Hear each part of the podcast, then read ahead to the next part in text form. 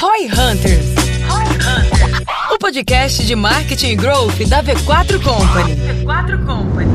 Aqui, arroba o Guilherme Lippert. Minha expectativa para esse episódio é que a gente consiga fazer o primeiro podcast mundo do Brasil. Arroba dado underline Schneider. Minha expectativa pro episódio é conversar sobre tudo sem se prender a nada. Aqui é arroba Denner Lippert, minha expectativa para esse podcast. É nada? Maravilhoso.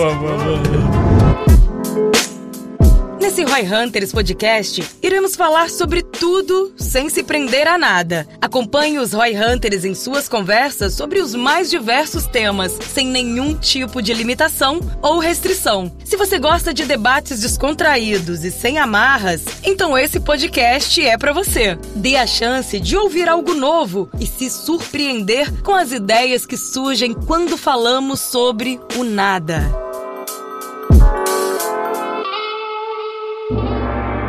Ohayou gozaimasu. Kore wa Roy Hunter Podcast. Em outras palavras, bom dia, sejam muito bem-vindos ao Horror Hunters Podcast.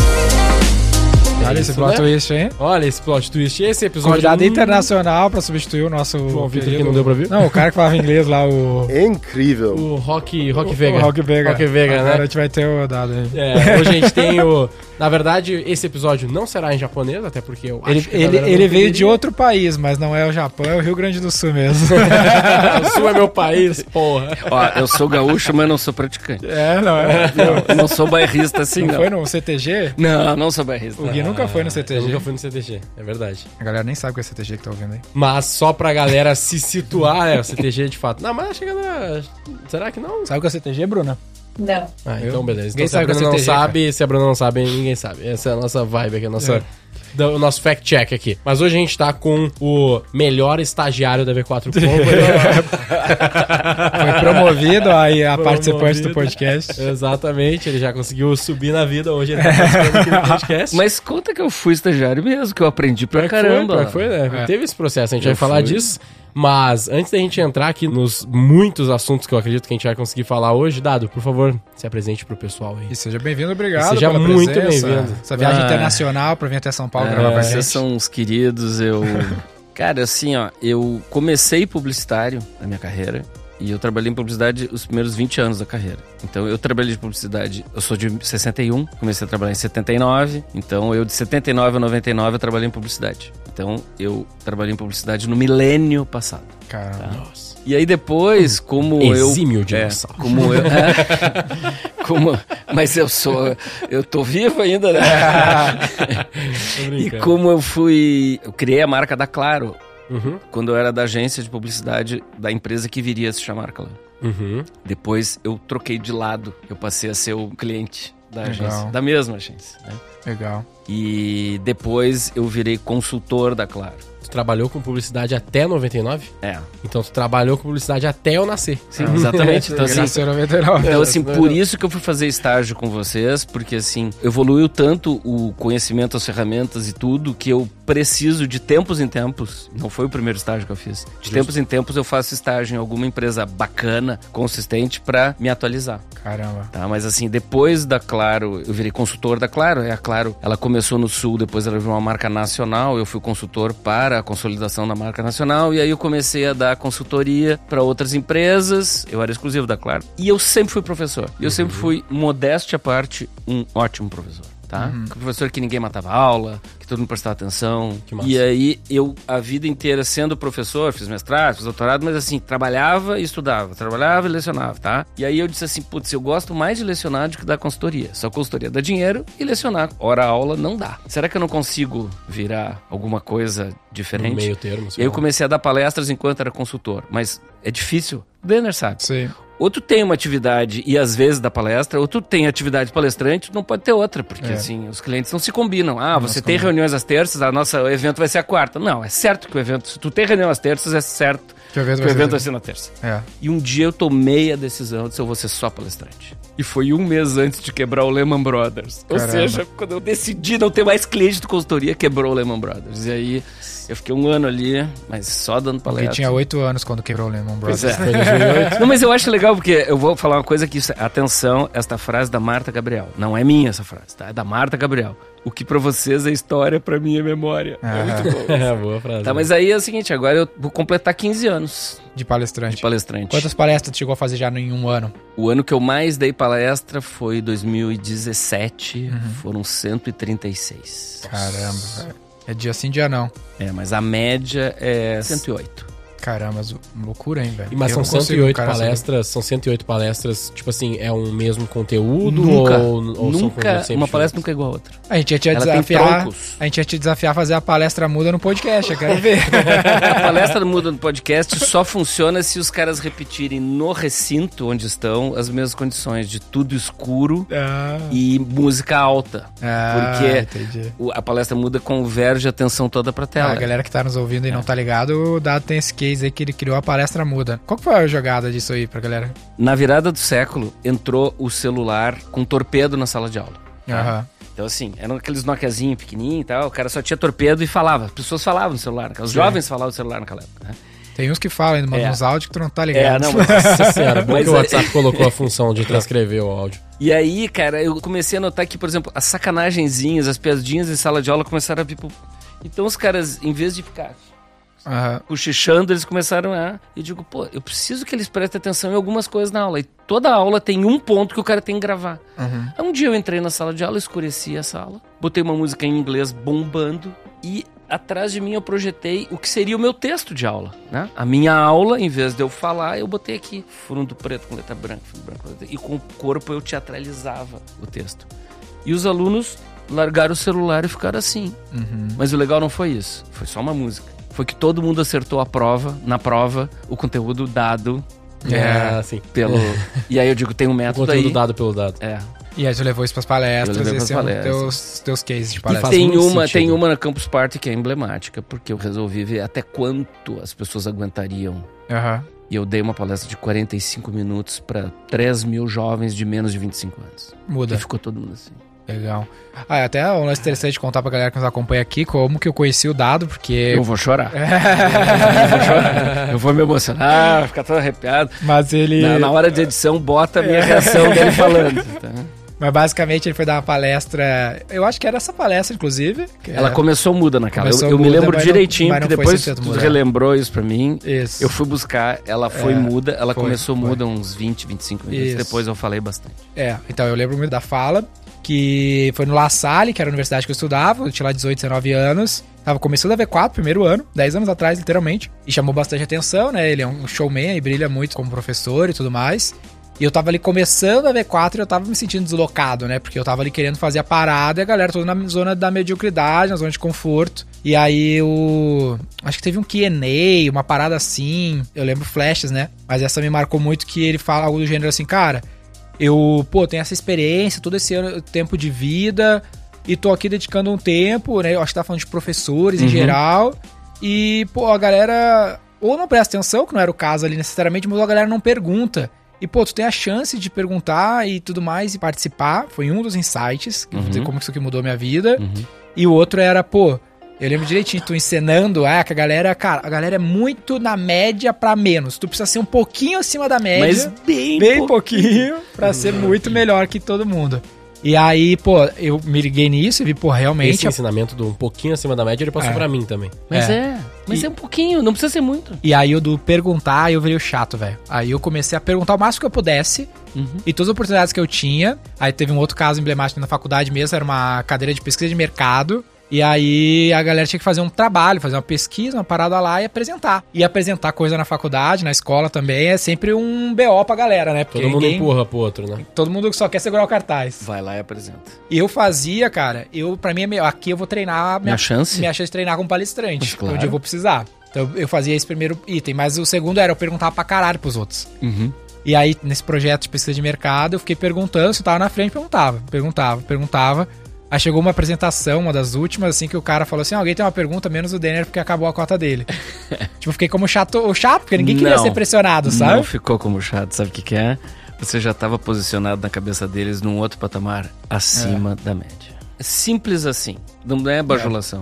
É, simples assim. Cara, e aí mudou completamente a minha vida. Depois a gente se conheceu numa palestra. Conheci pessoalmente, foi sim. numa palestra Sim. que eu te contei essa história Sim. e a gente, sei lá, Sim. nove anos depois desse caso aí. Muito louco. Nossa. Como que tu te sente quando tu ouve esses relatos aí? No início eu ficava emocionado, assim, sabe? Aham. Tipo, pô, não vou ser piegas, assim. Ah, existe uma missão em, em ensinar. É muito bacana. Existe uma missão.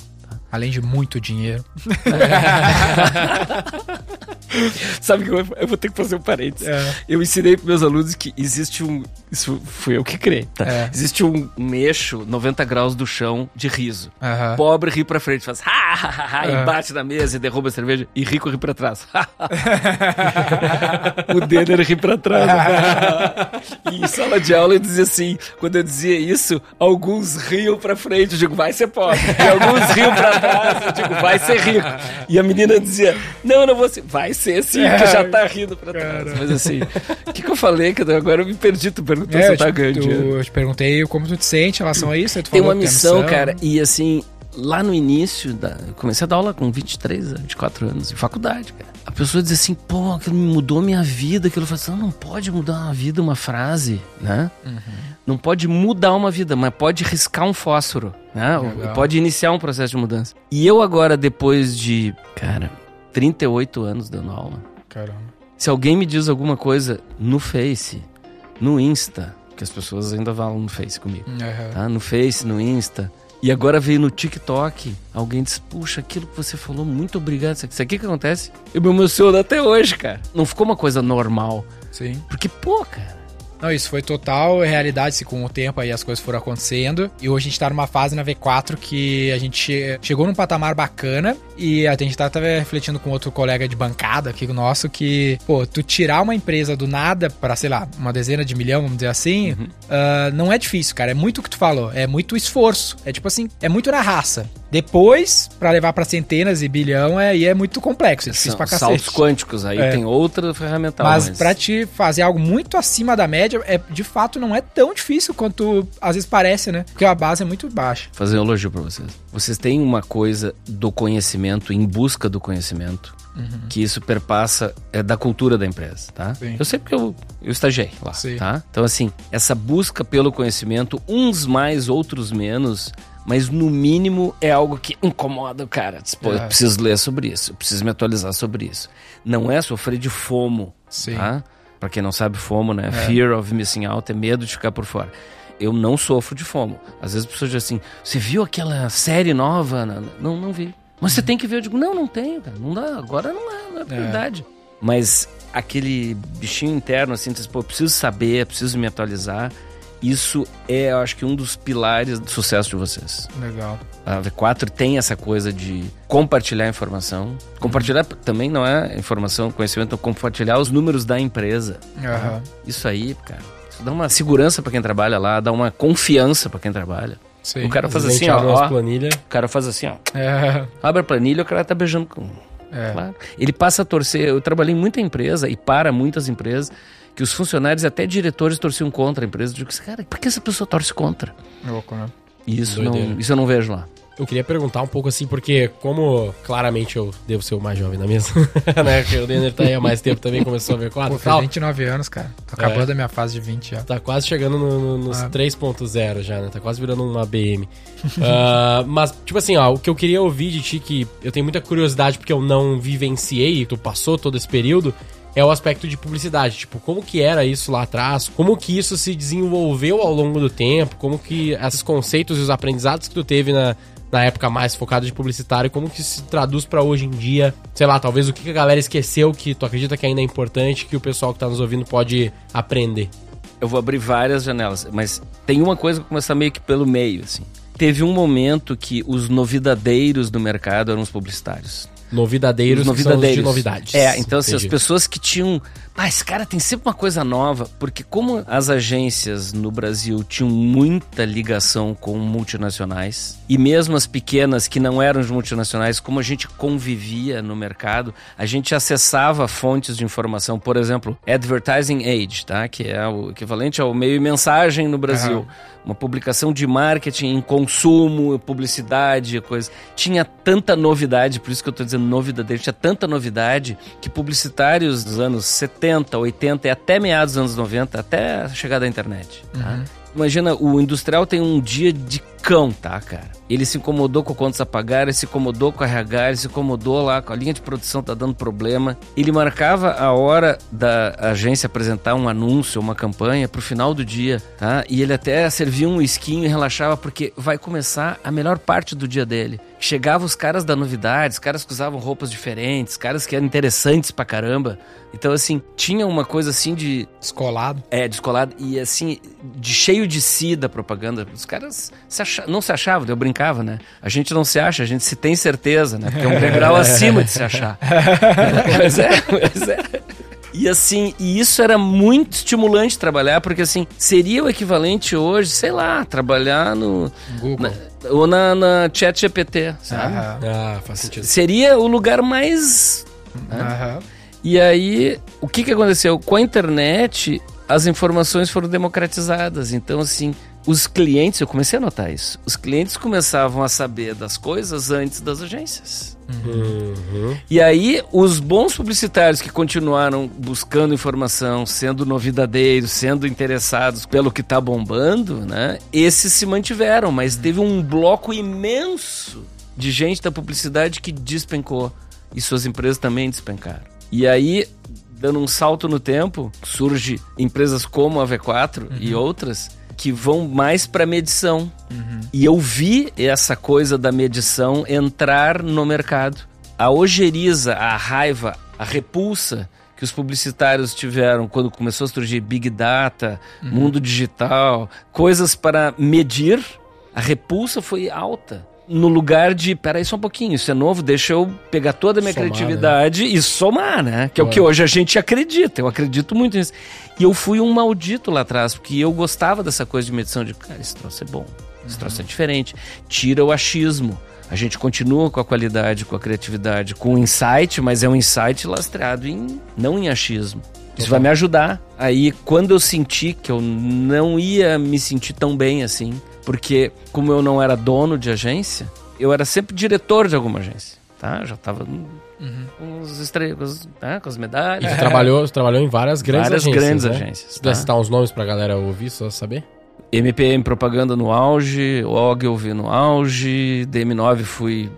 ajudei a fundar a DM9 São Paulo, porque eu fui pra DM9 Salvador junto com o Nizam, trabalhei com o Dan Mendonça. Perfeito. Quando era temporariamente, era sediada na W Brasil aqui. Pô, trabalhei com isso. Legal. Eu sempre digo, eu sou o Marcelo do Real Madrid. É. Eu joguei com o Modric, joguei com o Cristiano Ronaldo, joguei com o Vini Júnior, sabe? Eu joguei com todos, eu sou o Marcelo. Sei mais É. ou menos. Tu não tem uma referência do LoL, não? Por que saber? É, seria mais Tá, fácil. e, e aí, e aí o que que aconteceu? Eu disse assim, quando eu fiz aquela coisa da Claro e eles me convidaram pra falar, e eu digo, quer saber? Vou trocar de profissão. Vou virar executivo. Não vou mais ser publicitário. E quando eu disse, pô, eu já tinha sido presidente da Associação Grandeza de Propaganda, tudo, cara, fiz tudo, entendeu? Legal. E aí eu disse, tá na hora de mudar. E quando eu fui, comecei a mudar, os caras assim, cara, mas tu é um ótimo publicitário, por que, que tu vai fazer isso? Eu digo, cara, eu fabrico as melhores cartolas do mercado, mas eu tô achando que de agora em diante o pessoal não vai querer mais usar cartola. E não entenderam isso. Profundo, né? Legal. E eu fui fabricar outras coisas.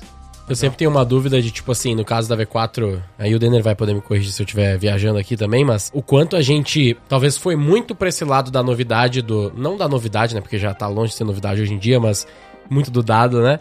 Da performance. Não, não, mas foi demais. Foi- também foi demais. É, e o o quanto a mercado foi não- demais pra isso. Agora tá. Acho que agora tá. É, e o quanto a gente não deveria, talvez, puxar um pouco mais dessa essência da publicidade, sabe? Porque a gente escalou muito, muito cliente, 5 mil empresas e tudo mais. E eu vejo que às vezes e o próprio Growth Capital, né, que é o produto que a gente está criando lá, que a gente pega mais junto com o cliente, investe no cliente, a gente consegue ter mais profundidade, sabe? E o quanto isso talvez não poderia ser um, O Roberto uma Medina... boa somatória, sabe? Ele, ele falou pra nós que a gente asfixiou os criativos. É, eu A- acho que sim. A performance é top de Pressão, caixa. pressão, pressão, É. né? Nos caras. Eu acho que devia ter sido mais equilibrado. Mas eu sou um otimista, tá? Eu acho que nós vamos terminar essa década com o saudável equilíbrio que tu fez aqui quando a gente começou a falar, quando tu me perguntou.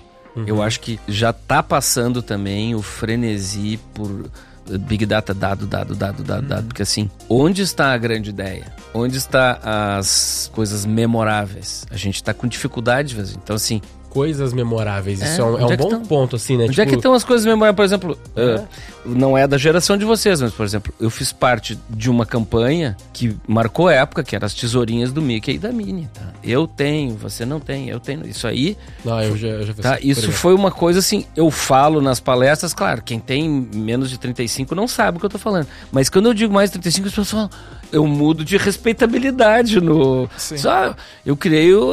ah, Claro, pô, sabe? Não, não fui só eu que criei, mas, pô, quando a gente diz que mãe é quem cria, eu quero ver quem cuidou mais dessa marca do que eu, entendeu? Eu falo com propriedade. Quando eu falo assim, ó, oh... Então, assim, são coisas memoráveis. Quem vai ser o próximo pôneis maldito? Pois é, você, esse, por exemplo, eu espremo, espremo minha cabeça, acho que a última memorável é dos pôneis malditos. Tem uma consigo. nova, que eu não sei se tu conhece, case da Liquid Death. Nossa, Não. esse é. Esse aí tu vai gostar. Esse então. vai depois gostar eu- pra caralho. Eu acho que tem, assim, tem marcas que se perpetuam. Por exemplo, Mastercard. Mastercard é só fazer alguma coisa que tem um preço, a outra coisa tem outro preço, e aquela emoção humana não tem preço. Né? Quer dizer, eu gosto muito dessas linhas, tá?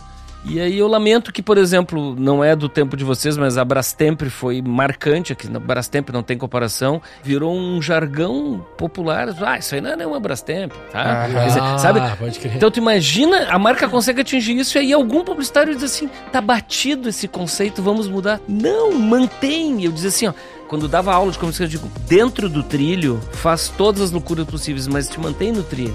É o novo dentro do de novo, tá? Fazer o novo dentro do de novo. Mastercard. A Heineken tem uma linha a gente sente que ela tem, né? Uma sequência de coisas criativas. Então, assim, a grande ideia pode estar aí.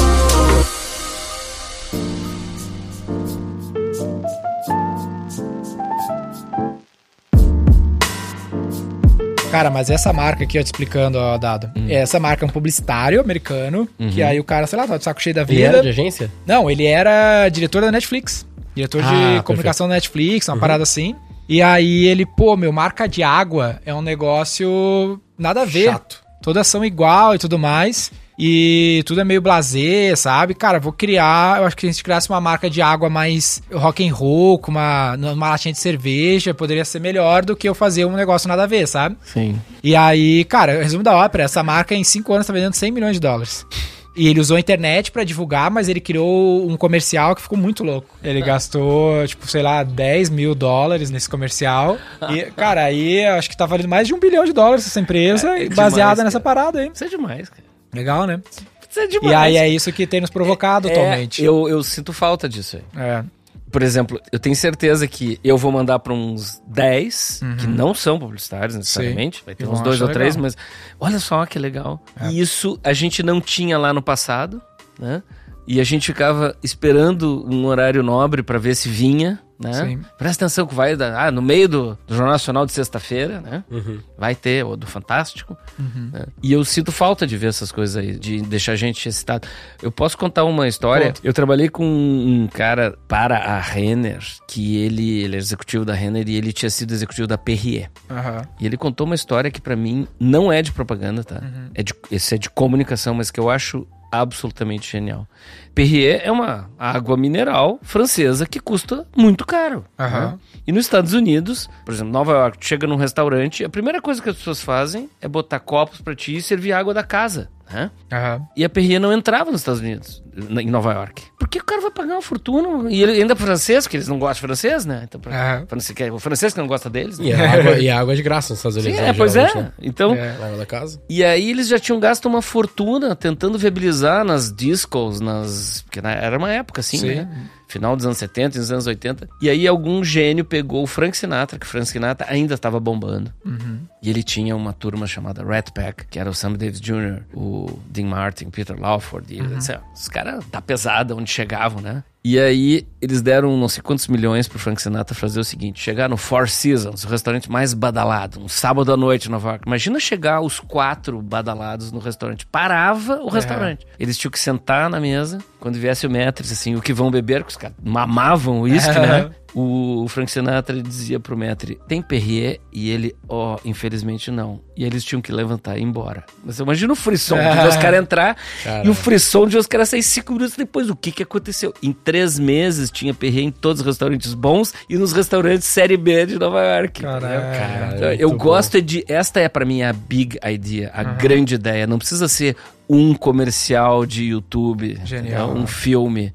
É uma grande sacada. O lance que eu sempre acabou me afastando desse lado da publicidade, Odado, é a questão do, não pode ser como empreendedor, não pode ser de tornar isso um negócio, o fato de tu não conseguir ter previsão de que vai sair uma boa ideia, sabe? Então, tipo, sei como é que tu vê isso? Pensa que se o Liquid Death não vendesse o que vendeu, na verdade, é Não aquele papo do adianta. gênio, tá ligado? É o papo do É. gênio ou do louco, né? Só É. ia aparecer, nossa, que idiotas. Os caras Ah, um não, é. mó idiota, nada a ver. Água é normal, pô. Ou, se, ou, puta, como é que eu vou criar um processo que vai imprimir sempre uma boa ideia? Porque é criativo, né? Eu morreria abraçado em dados, growth e se eu pudesse levar pra uma ilha deserta só um, eu levaria growth, dados, previsão e métrica. Hoje, eu levaria. Agora, se pudesse levar também uma montezinha assim de big idea, eu levaria. Pra de vez em quando dar umas A pirada. uma pirada. Mas eu morreria abraçado em números, métrica e growth. Porque o mundo foi pra esse lado. Sim. É uma surpresa quando surge uma coisa assim. E estoura, né? É. Mas se ele não tiver todo um aparato dando suporte a isso tudo e essa grande ideia, eu acho que não adianta grande E o que, que tu acha que faz surgir essas grandes ideias? O que, que se a gente fosse tentar tornar o negócio uma indústria criativa, que elemento será que a gente tem que se atentar em ter? Eu sou de humanas, tá? E eu tenho me divertido muito palestrando pra, assim, muita gente que veio da área de economia, engenharia, né? Os executivos todos, né? Sim. E eu sou bem humorado, às vezes eu sou irônico, né? às vezes dependendo do público, às vezes quando tem muito C-level, né? Os são os pica das galáxias, né? Às vezes eu brinco, eu digo, pois é, né? Eu era aquele cara de humanas lá, lá série B, né? Da sala de aula, né? Os caras, né? Mas agora o mundo ficou complexo, né? Então agora vocês estão chamando o pessoal de humanas pra ajudar a explicar, né? Aham. Eu acho que tinha que ter mais gente de humanas Uhum. tá? Tinha que ter mais psicólogo, sociólogo principalmente, tá? Para consumo é sociólogo. E gente de comunicação da área de artes. E aí, eu acho ensinar métrica, growth para essa gente, Legal. tá? Porque eles arejam o ambiente. Sim. Eles arejam o ambiente. É esse tipo de perfil que se sente asfixiado nos ambientes de hoje, né? Exatamente. Eu não me senti, tá? Porque eu tinha muito interesse. Eu gostava muito porque eu não gostava de achismo. E eu, como publicitário jovem lá, eu dizia assim, puxa, mas baseado em que isso? Ah, porque sempre funcionou. Eu, eu me irritava, porque começou a aparecer nas reuniões, os caras dizendo assim, como assim sempre funcionou? Mas que, como é que eu vou te dar não sei quantos milhões? Que garantia eu tenho? Era um cheque sem fundo, né? Aham. É, nem pode falar cheque, tem gente que nem sabe o que é cheque. assim, era, era uma procuração. Eu tive um professor de sociologia muito interessante que dizia assim: a sociedade funciona que nem porta de salão. Isso serve Aham. pra política também. Sabe porta de salão? Quando o cara entra correndo, você faz. A porta. Daí, óbvio que vai pro outro lado, né? A reação faz. "Uau". Depois. Depois vai equilibrando. Acho que a gente foi demais pro achismo, a ideia, eu sou o cara. Aham. E aí veio uma reação contrária violenta de só números, só métricas, só não sei o quê. Isso aí não funciona, tem que ser É. metrificado E eu acho que agora a gente já tá na volta dessa coisa aqui. Uhum. E eu acho que a gente termina essa década no equilíbrio aquele do início do nosso papo. Sim. Faz sentido. É, isso é, é complicado pra nós, né? É, que a gente tá muito nesse efeito rebote hoje, né? Que é o, o aspecto de estar focado muito, muito, muito, muito em dado, muito Mas em vocês growth. já tiveram mais. Vocês já estão. Já estamos dando uma Já- equilibrada. É, a gente É. tá buscando. É exatamente Vocês isso. Essa, estão dando essa é a questão que a gente tá buscando hoje, né? Tentar dar uma equilibrada.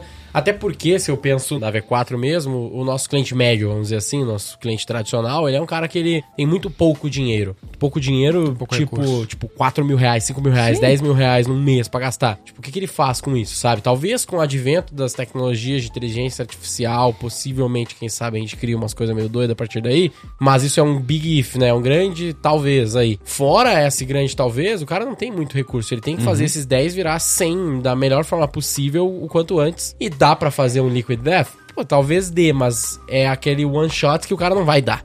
Esse sabe? comercial custou É. 4.500 dólares aquele ali. É, mas tipo assim, qual a chance de dar olhando, certo? é. Tá ligado? Tipo, se eu pegar 5 mil clientes e colocar pra fazer, o não lance é que, é que eu Não acho é que tão o case ali da né? Liquid Death é que não é o, não é o comercial, né? É a, toda a O parada. posicionamento, cara. A embalagem, É a posicionamento, ideia, o- a ideia. A, filosofia do cara por trás do negócio. O discurso dela no comercial é matador. É. Tá, ao mesmo tempo do. ah, se a gente voltar lá naquele outro episódio que a gente tava gravando mais cedo, o cara tinha o faca queijo na mão, né? Pra fazer a, a marca de um bilhão de dólares lá de aluguel Mas não de era, roupa. não era a parada dele, entendeu? Esse é o lance, é tipo assim, Mas, tipo assim, a gente como advisor, a gente. a gente Eu tá- fico pensando o quanto a gente não, às vezes, Aí eu- aí eu perde a oportunidade ou, ou não consegue. Por exemplo, esse caso era um caso que naquela época não tinha como fazer, mas hoje talvez a gente fizesse um growth capital, a gente montasse, porra, sei lá. Esse é o. a- Aí eu vou que o dado acha. Eu acho que esta é a merda de ser publicitário. Porque, velho, não é teu, entendeu? No fim das contas, aquele cara era um publicitário, ele só conseguiu fazer a parada quando ele abriu mão de ser publicitário pra usar toda a habilidade dele no negócio que ele tinha controle. O publicitário tá sempre numa zona frágil do negócio, porque ele depende do cara. A gente contou um caso hoje de manhã num outro episódio que a gente deu uma puta ideia pra um cliente nosso de mudança do modelo de negócio, que ele achou uma merda, não quis fazer, e depois fizeram exatamente igual e virou um, um negócio de um bilhão de dólares nos Estados Unidos lá. Mas não foi ele que fez. Não, ele não quis pessoa. fazer, ele Ele achou nada a quis fazer, ver. ele achou nada a ver. Só que essa é a merda de ser publicitário, porque tu não tem controle, né? Não é tua parada, tua parada é do cliente. No fim das contas, a gente brinca que é um trabalho de goleiro. Eu já me frustrei muito. Sabe que eu dava uma palestra para curso de comunicação? É. Que eu dizia, era o garçom e o goleiro. Aham. Eu sou garçom e goleiro. Pô, tô aqui servindo e se eu fizer tudo certo. Ninguém, se Ninguém- importa. agora Mas se se- tu der uma vacilada. Derrubar um copinho. É, você tá falando agora, eu tava suspirando, porque assim, eu tive tantos momentos assim na minha carreira. Tantos momentos. Frustrações, né? De ter uma ideia que eu digo assim, cara, esse cara vai dar um salto, esse cara vai mudar a cara do mercado, esse cara. E eu fazendo uma apresentação e eu vendo o cara assim, e de repente eu vi o cara dizer assim, eu digo, não acredito que ele não vai pegar essa ideia. Só ele pode fazer isso. Eu não posso. Aham. É. É isso, velho. Sabe o que, que eu já fiz uma vez, cara? Eu, É. eu fiz uma coisa. Depois isso serviu pra mim como consultor. Quem tava tocando era o filho do velho. Mas a empresa tinha sido criada pelo velho. Uhum. Aham. Vou falar uma entidade, o velho. E o filho não era tão bom como o velho. Mas o velho tava velho. E tava no. Tá lá na fundação com o nome dele, tava no conselho. E eu disse: O teu pai tá vivo ainda? Eu sabia que tava. Eu disse, "Eu posso conversar com teu pai? E eu fui lá pro sítio onde morava o velho. Tá? Isso não é storytelling, isso é verdade. Só não posso dizer o nome da empresa que fica muito. Tá? E eu levei um papo maravilhoso com o velho. E ele disse: Ah, meus filhos me tiraram do. Tiraram. Lá do board. Eu criei, eu criei esta coisa e. né, tiraram. E olha só. E se a gente fizer tal coisa, ele disse: Meu filho, que ideia boa, isso é muito bom. E o velho, no almoço da família de domingo, trouxe a ideia, Aham. tá? E os caras ficaram assim, né? Porque ele disse: Foi eu que criei esse negócio aqui. E ele era o velho. Ele era o velho. E eu consegui viabilizar porque eu fui convencer o velho lá. Legal. E a empresa ganhou muito dinheiro. E nessas horas eu fico chateado porque assim, a gente não ganha nem um tapinha nas costas, cara. Quanto mais comissão, né? É. Naquela época era assim. Eu digo, poxa. É, a gente aqui do nosso lado tá tentando criar caminhos no qual a gente é. A gente nunca foi agência, a gente sempre se posicionou Sim. como assessoria. Mas tem que ser remunerado É. pela essa. A gente quer caminhar mais próximo salto. do universo do venture capital, sabe? Sim. Que a gente consiga Sim. entrar mais no risco, Sim. mas também participe mais do resultado, tenha mais autonomia no negócio, criar as nossas próprias marcas. Uma coisa que eu acho que a gente fez legal na V4, que diferente do que a gente via as agências fazer até então, os nossos comparáveis, vamos dizer assim, é investir no seu próprio marketing, né? Sim. Ah, isso, é, eu acho sensacional. E o cara. só fala o que os outros têm que fazer, mas não faz com o dinheiro dele, sabe? Então a gente tem se esforçado pra fazer isso do nosso lado. É, Então, ajuda a tamo- gerar uma imagem assim de que, porra, eu sei o que eu tô fazendo, cara. Eu tô fazendo pra mim, mano. É, porque senão tu sempre fica nessa briga com o cliente, né? E, pô, É. velho, vamos, No faz. nosso caso, a gente falou com o velho e o velho não fez. Hoje, mas, também não dá, mas né? eu tenho uma bem boa, porque eu acho que muita gente que tá ouvindo e você já pode ter recebido Sim. esse tipo de proposta. Na época, né, estamos falando década de 90, a remuneração de agência era assim 20% da mídia, né? E BV. é. E o BV às vezes não vinha, mas assim, tinha, né? E o cara disse assim: "Quero fazer uma proposta no risco para vocês serem sócios desse projeto de Eu era diretor da agência, não era dono, né, mas eu É raro, mas acontece sempre, né? é, é. E eu tava investido desse poder de decisão, tá? Legal. O, o dono da agência me dava esse poder de decisão. Carta branca. E eu, eu já era macaco velho, fiquei só ouvindo, né? Ele disse assim: não, porque é o seguinte, vocês participam do risco também. E aí vocês ganham um percentual do faturamento. Eu digo, tá interessante esse negócio. E depois a gente fala o percentual, mas deixa eu entender melhor assim. Quer dizer que se a gente for bem, a gente ganha. Se a gente for mal, aí a gente não ganha, né? É. Eu digo, e eu vou poder demitir os teus gerentes, os teus diretores?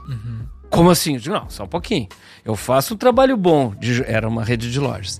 Eu faço um trabalho bom de jogar um monte de consumidores desejosos dos produtos que vendem nas suas lojas. E vocês lá atendem mal, são mal treinados, não sabem a promoção, qual é que tá valendo. ah, Vocês perdem esse cliente, eu fiz o meu trabalho. Vocês não fizeram de vocês. Então eu posso demitir esse gerente competente dessa loja determinada aí? Ah, não, digo, bom, então vamos vou voltar pro sistema anterior, porque não vou entrar no risco. É, eu acho que as agências e os profissionais de comunicação, elas acabaram não trabalhando para construir seus próprios assets. Exatamente. Quem fez um case bacana nisso no Brasil foi, no fim das contas, o próprio Artplug com o Rock in Rio, né? No Sim. Fim, toda a capacidade deles ali, do Roberto, foi colocada, né? Naquele caso, por N aspectos, e na construção de um asset que se tornou um ativo do próprio grupo. Que é o exemplo de, dos próprios Luke Death. O cara usou a habilidade dele pra construir a, a parada que se tornou um asset dele, no caso, né? Não da agência. Total. Senão tu fica muito frágil na parada, né? Muito refém do cliente nesse caso, né? Vira um service business que é muito complexo.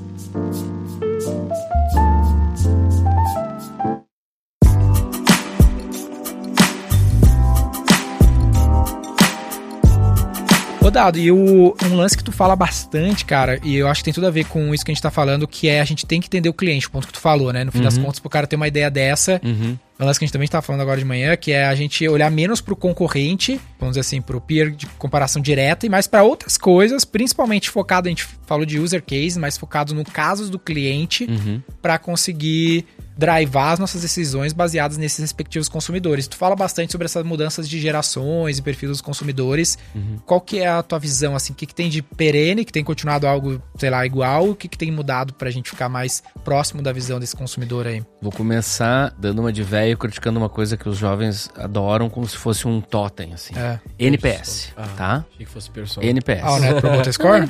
É, porque é o seguinte, A gente também não gosta. o pessoal não vai a campo, não conversa com os clientes, não conversa com os clientes que eram clientes e não são mais. Por que, que você deixou de ser meu cliente? Tá? Eu, como consultor, já peguei vários clientes que eu dizia assim: vocês têm pesquisas de satisfação? Ah, sim, temos. Aí, ah, 90% dos nossos clientes gostam do nosso trabalho. Eu digo, mas quem são esses 10% de masoquistas? Os Aham. caras não gostam e continuam clientes, né? E Aham. quem são os clientes que vocês perderam? Eu quero conversar com essa gente. Eu quero conversar com gente que não sabe da minha existência. Eu quero conversar que nem, não imagina que esse produto exista. Então, assim, eu sou um conversador compulsivo, tá? Legal. E, pô, agora a gente pode conversar com gente de todo o mundo. A gente pode parar na frente de um vídeo e perguntar pra pessoa. Então, assim, a predileção por aspectos quantitativos para medir comportamento. Então, assim, eu acho o NPS apenas uma baliza. E tem uma geração nova inteira que baseia as suas decisões em você recomendaria a nossa empresa para outra pessoa. Isso é ridículo, cara. Volta ao lance Isso do é dado apenas demais, né? uma baliza. Apenas uma baliza. Os aspectos qualitativos é que fazem a grande diferença de um negócio ser bem lançado, ser bem introduzido, ser bem mantido, cara. E eu tenho visto muito pouca gente cuidar dos aspectos humanos, sentimentais das pessoas. E eu tenho uma frase pronta, tá? Eu digo assim: neurociência é ótimo, tá se gastando muito dinheiro aprendendo neurociência, mas a gente tem que estudar, olha aqui, ó, cardiociência. Porque a decisão de compra tá no coração. A famosa frase, coração tem razões que a própria razão desconhece. Não é vendo qual é se o hipotálamo, se o cerebelo fica mais quente lá na ressonância. É ver o que, que mexe com a moçada, cara. O que, que deixa o pessoal excitado. É isso que tá faltando. E às vezes, quando a gente busca essas coisas qualitativas, surge uma grande ideia. Isso é um lance que tu vê perene entre as gerações. Eu tô dizendo assim, é que eu não respondi a segunda parte. Sim. Por exemplo, uma coisa que me incomoda é a não pesquisa qualitativa de aspectos emocionais, sentimentais, de razões de compra, tá? Tá bom. Porque o cérebro racionaliza o que o coração decidiu. Tá bom. Eu costumo dizer que tem uma embaixada no do coração no cérebro que é o inconsciente. O inconsciente manda, Uhum. né? O coração diz ok, e aí o cérebro diz: ah, comprei esta moto porque dribla o engarrafamento e é mais econômica. Não, ele quer liberdade, vento no rosto e amor na garupa. É. entendeu? Mas o que está por trás. Agora, estudar as gerações é se antecipar aos problemas. Tá?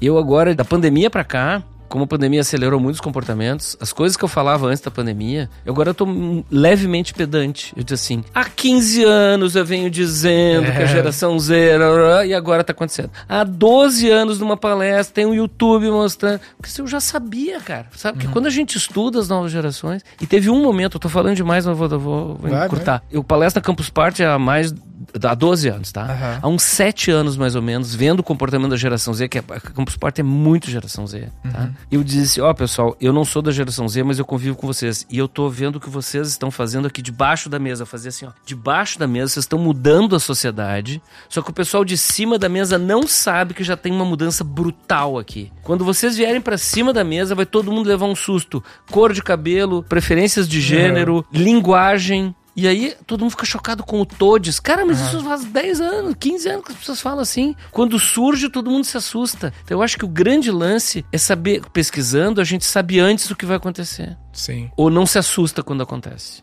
Entendi. Total. Eu falei demais, né? Não, tô pensando aqui, o Todes é foda. Tô desembaçado. Mas eu, eu tenho. Não digo nem a favor nem contra, eu só quero te dizer o seguinte: quando uma geração inteira que fala assim assume o poder, É, tu tem que com adaptar. 40, 45 anos, tá? Com 40, 45 anos, a geração Z vai oficializar essa linguagem. Aham. Ai, que horror. Eu digo, tá, e se o essa de Queiroz, o Machado de Assis, tá? E o, sei lá, Castro Alves, se eles pegassem um DeLorean, que é aquele do De Volta pro Futuro, É. e aparecessem hoje aqui nesse nosso podcast, eles diriam, o que vocês fizeram com o nosso idioma? Olha o Aham. jeito que a gente tá falando. Então, assim, é apenas uma troca de época. E que sinal de que vocês estão ficando Velho, velhos. fodeu.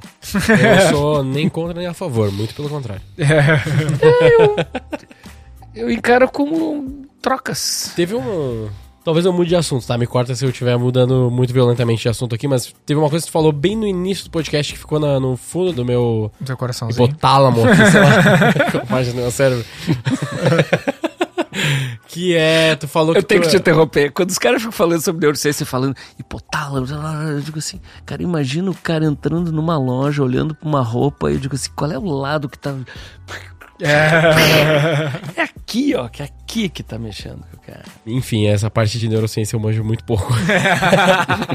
não, Mas começou bem a pergunta, mas é, começou bem. é hipo- Não, com certeza é hipotálamo, né, gente? Óbvio. Não, cerebelo não vai ser, não sei. Mas a pergunta que eu tinha é, tipo assim, ó, tu citou no começo que tu era, é, ou era, não sei, acredito que tu considera que é ainda, com certeza, um excelente professor. Muito bom. Por quê? Acima da média. Por quê? Qual parte? O que que faz um bom professor versus um mau professor? Conhecer razoavelmente o assunto ajuda, né? Tá bom? Porque Com tem- certeza eu não vou ser tem- um bom professor de neurociência, então. Não, não, nem eu. Eu conheço muitos professores que são reprodutores de conteúdo. Bons reprodutores de conteúdo. Eles leem, eles estudam e eles reproduzem esse conteúdo. Tá? Então, assim, conheço os ótimos professores que sabem explicar o que, que o fulano quis dizer. Tá bom? Mas eu sou produtor de conteúdo.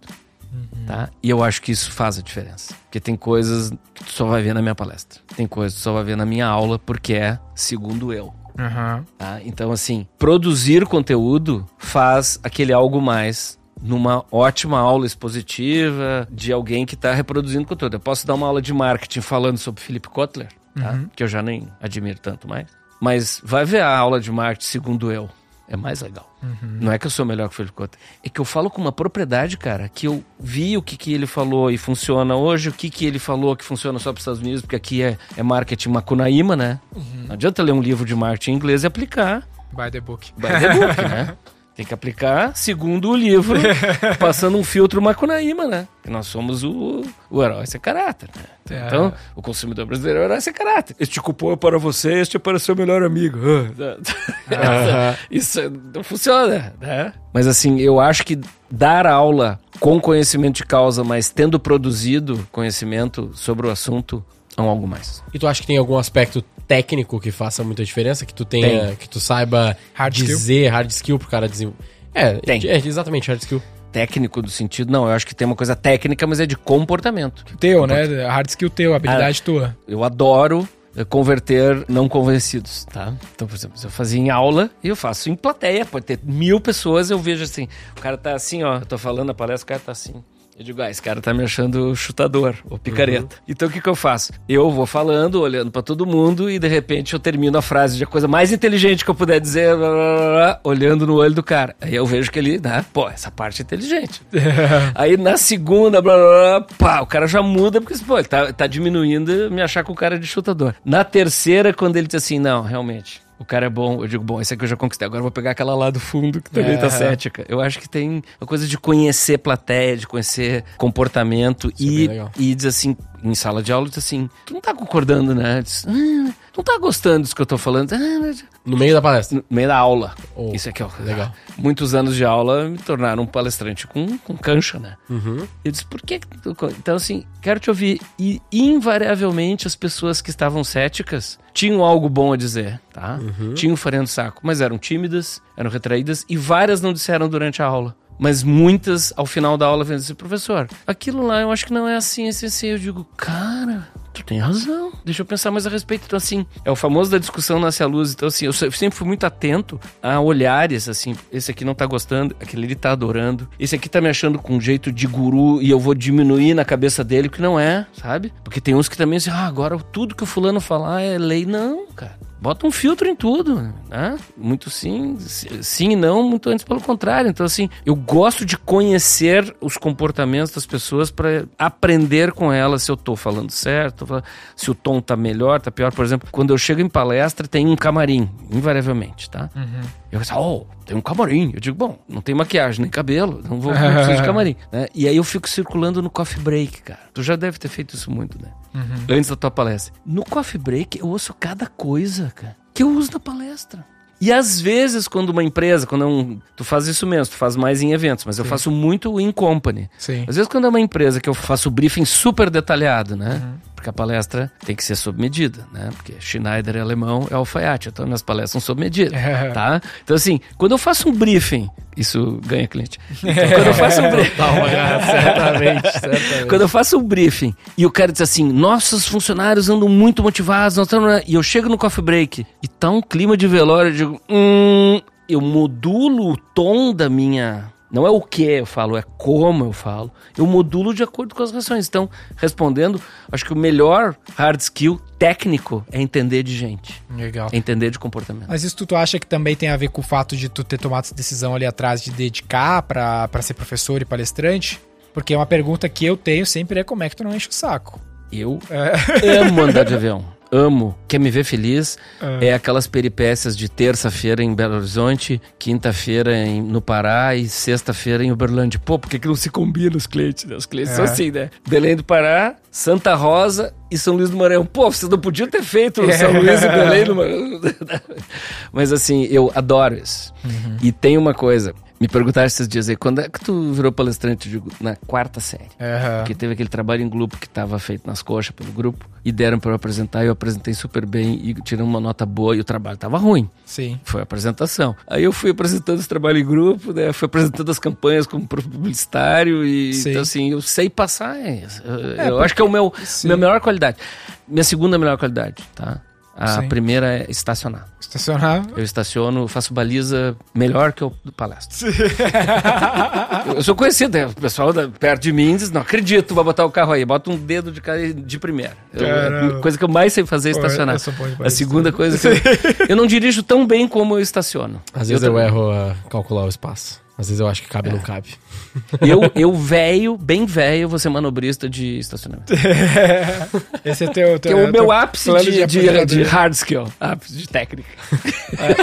Porque eu vejo que Acabou, acabou o podcast, desculpa, acabou, acabou o nível do podcast. Porque eu vejo que tem muita galera que quer produzir conteúdo, quer ser palestrante, mas o. Mas ainda não aprendeu a fazer baliza. Mas pega metaforicamente, tem tudo a ver isso, cara.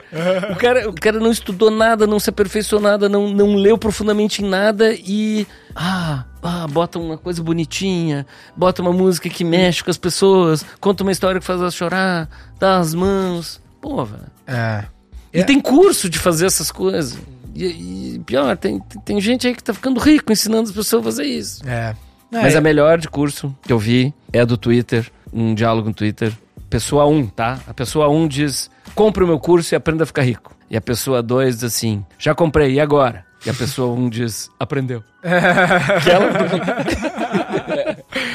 Adoro Mas isso. o, o meu ponto é que pra pessoa que não se dedica exclusivamente à profissão de palestrante barra professor, eu sempre fico pessoalmente nesse dilema de, pô, quão vale a pena, tendo em vista que eu tenho que tocar o business lá com 300 pessoas e tudo mais. E eu sempre me sinto que eu tô perdendo tempo, sabe? Mas tu é bom nisso. O Tu é bom no palco. Eu já te Eu falei não, isso. não sou ruim, mas eu, Não, não, não. mas eu tenho que tocar a empresa anyway, entendeu? Esse Tu é o é problema. muito bom palestrante. Tá? É, mas e a. Só que é o seguinte: a tua empresa É, é mais importante do que isso. isso. Sabe qual é a minha empresa? A Dado Schneider É, então. Capacitação. Aham. Então, Tu acha que deveria se despriorizar nesse caso? claro que não. Hum. Palestrar pra ti eu sei que é cachaça. É. Vai dizer que não te dá um prazerzaço dar uma palestra num eventaço daqueles que eu já te vi É. palestrar. Claro que dá. Eu, tô- eu te- vejo, eu já te fotografei, te mandei foto. Sim. Os olhinhos dele brilham.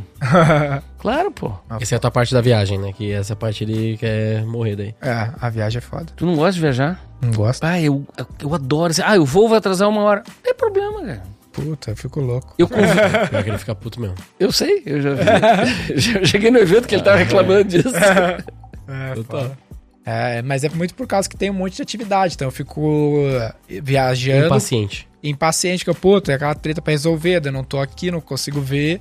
É foda, um pouco de, de momento, né? É que tu fica numa, numa sala de embarque resolvendo não sei quantas mil coisas. Sabe o que, que eu faço às vezes? Aham. Eu vou pra sala de embarque e não tem mais sinal. Dentro do avião, nosso Wi-Fi tá disponível. Ah, ah. Eu não vou receber o WhatsApp no meio de um voo Aham. de um pepino, cara. E aí eu desligo. É. Isso é interessante, né? Acho que isso é a idade, viu? Não, isso é interessante porque Idade. cara. às vezes quanto mais conteúdo tu coloca na tua cabeça, tu não precisa resolver aquela parada naquele momento, Uh-uh. mas pior é pra tua ansiedade, né? Com certeza. Porque, tipo, não é como se aquele É problema tipo um fosse fomo também, né? Tipo um fomo, né? É, é um, é um fomo profissional, né? Não é de. de- É, isso aí, é um foco É. profissional. Pô, eu vou olhar esse. Eu vou ficar online agora, nesses uma hora de voo, 5 da manhã, porque pode ser que alguma coisa precise de mim agora, que a probabilidade é bem baixa. É, bem baixo. É, Posso fazer uma pergunta? pode. Mas assim, eu já te conheço o suficiente, tá? Eu pergunto pro Denner, tá? Men- Mentoria, mentoria. Não, eu já te conheço o suficiente. É Assim, tu tens um timaço Uhum. que tu pode ficar fora do ar seis meses. Sim, sim. É porque tu gosta da coisa, não é? Da empresa? É, tu gosta de, Gosto, de fazer aquilo. Gosto. Porque tu já tem equipe Sim, sim. pra não precisar meter a massa. Degringolar, assim, né? Do nada. Não degringola. É, tem eu, seis eu meses. cito que, que... a. O pior é se. Imagina se ele sai seis meses e cresce mais. É, Mas tu tem. Não, não, eu, tô, eu não tô querendo sacanear. Eu tô. Eu acho que tu tem um timão ali Uhum. que tu pode.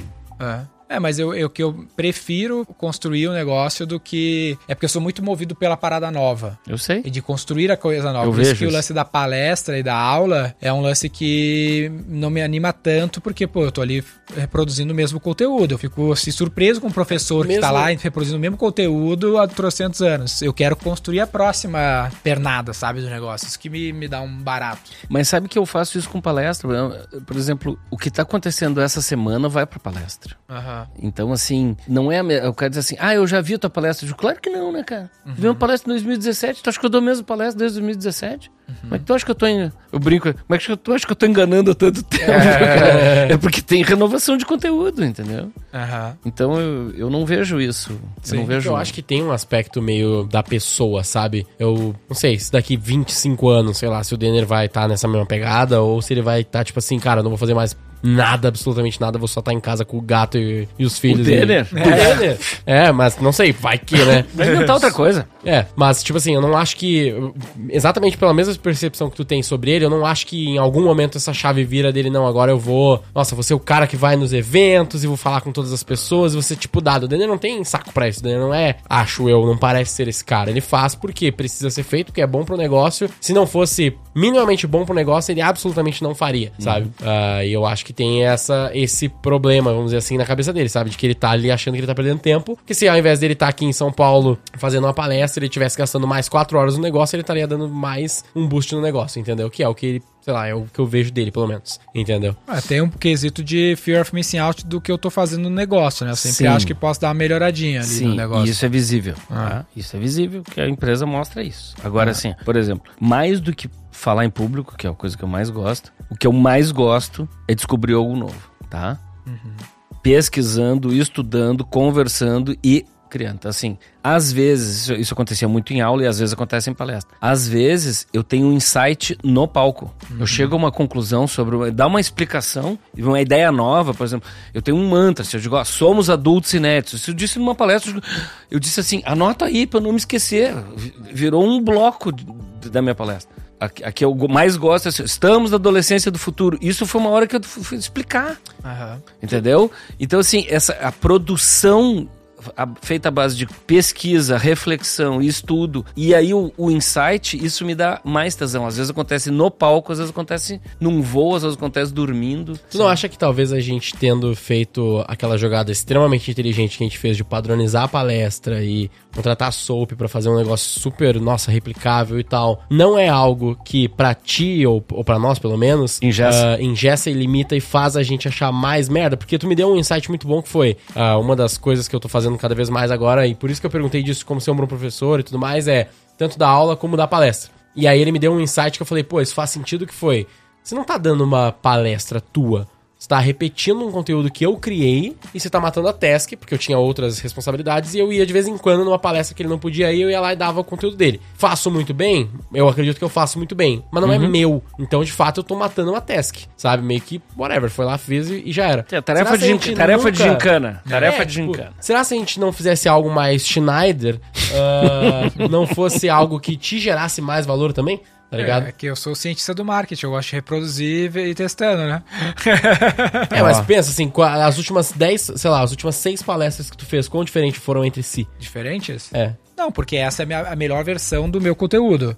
O ponto que eu te provoquei é qual que é a melhor versão do teu conteúdo. Tudo bem, mas eu, eu, tô, eu não tô falando de mim aqui, eu tô falando de ti agora. Não, E eu, é tipo, será que isso não ingessa? O que, que tu acha, Dado? Eu vi, eu vi, eu vi o Denner no espaço. Eu, eu vi o Denner no espaço de um ano. A que eu vi de- mais recentemente foi melhor do que a do ano anterior. Aham. Porque ele tá mais cancheiro, mais experiente, mais vivido, mais desenvoltura. Mas entendeu? a de um ano atrás e a de hoje, Era o mesmo a nível de conteúdo. conteúdo é o mesmo conteúdo. Era o mesmo conteúdo. Teoricamente, sim. E o pior é que eu sabia, né? Aham. E o pior é que eu convivi.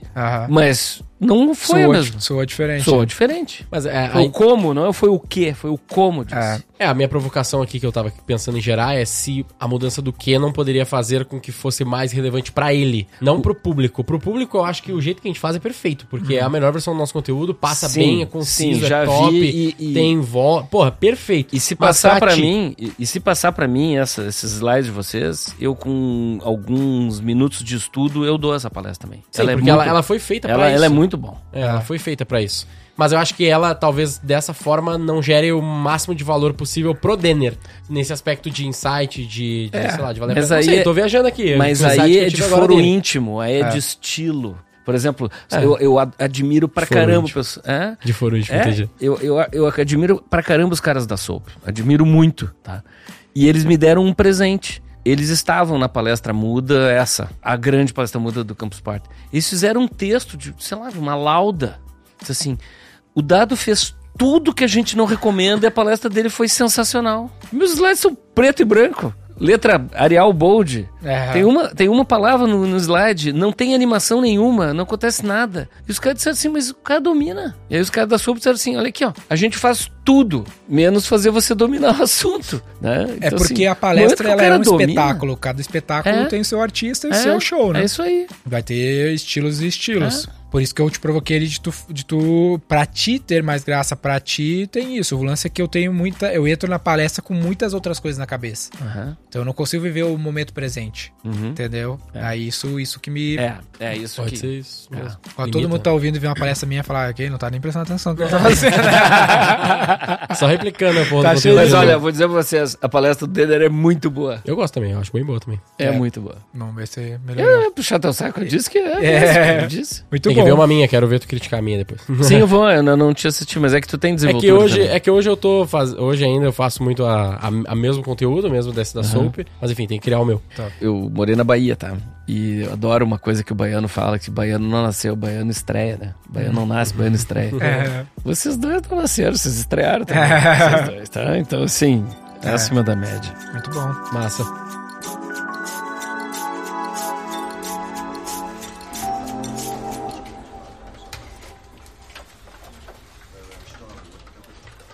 Qual vai ser o título desse episódio? A gente faz o título enquanto a galera está nos ouvindo, eles estão. A gente tá Como, decidindo o como título. bom assim. copywriter tu é, Dado. Eu confesso que quando eu fiz o estágio, eu vi aonde já chegamos em, em copywriter. É. Eu sou da geração do copyright de uma folha em branco e uma ideia na cabeça. E eu acho que devia ser um grande podcast sobre o nada. Tá? Nós não falamos exatamente sobre nada concreto, assim, mas foi muito interessante. Acho que esse deveria ser o título? É, eu, é, Um podcast sobre nada. sabe- curioso. É, bom, eu, clicaria, Sabe- eu clicaria pra caralho. Sabe como é que eu me senti durante o podcast? Não sei se vocês conhecem a série Seinfeld. A Seinfeld é uma série maravilhosa porque é a respeito do que? De nada, mas todos os capítulos são legais, entendeu? Gostei, bota Então, então, assim. É, a gente falou sobre o. Como que tu faria a capa disso? Eu pensei assim, em nada. Tipo, A gente discutiu sobre tudo e assim, não tem um tema, né? Não foi publicidade, não foi marketing, não foi Roy. Palestra, né? Não foi palestra, não foi. Né? Então, acho que é um. Uma folha em branco com um grande nada no meio. É, é, sabe? Boa, boa. É, essa, faz assim, essa vai fazer- ser, essa fazer vai assim, ser quebra de padrão. É, vamos fazer assim, vai ser esse o nome, um podcast sobre o nada ou sobre É? nada. Não, sobre o nada. Porque Sobre sobre, o nada. nada. porque a gente não. é, Sobre nada foi um desastre, mas é sobre o nada. Então, um podcast sobre o nada. E aí vai essa ideia do Denner de imagem, ou gera no chat EPT, pede É uma folha em branco e muitas. gerar- Ó, é, é uma folha em branco e muitas ideias nas cabeças. Boa. O cara é filósofo mesmo. Perfeito, that's it. Não é na cabeça, é muitas ideias nas Não é à toa que ele ganhou cabeças. o concurso de poesia do Japão. Não, declamação, declamação. Calma. Finaliza pra gente em, em japonês, então. É... Domo arigato gozaimasu. Muito Puta, obrigado. nem falamos o porquê disso, mas enfim. Foi. É, foi. É, mas é aquela- Viu? Foi sobre o nada mesmo, velho. Muito doido.